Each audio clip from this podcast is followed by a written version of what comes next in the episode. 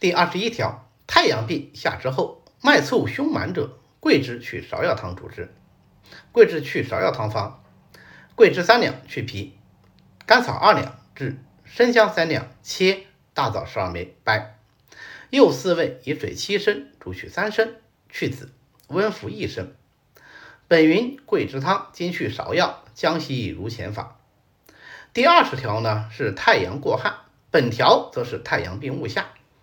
太阳病本来应当用汗法来治疗，但是误用了下法，伤及里阳，在表治寒邪，也就随之内陷，弥漫于胸阴之间，阻遏胸中阳气，所以呢就表现为胸满。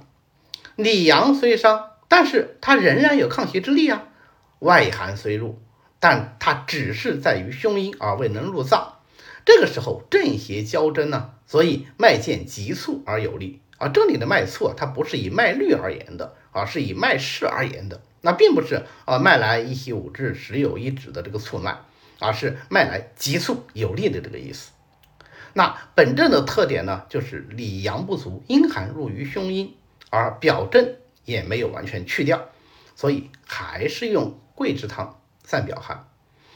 因为阴寒已经入里，所以要专注于通阳散寒。啊，这样呢就去掉白芍的酸寒，以免影响桂枝宣散胸中的阳气。服药方法和宜剂呢，跟桂枝汤是一样的。今天的内容呢，我们就讲到这里。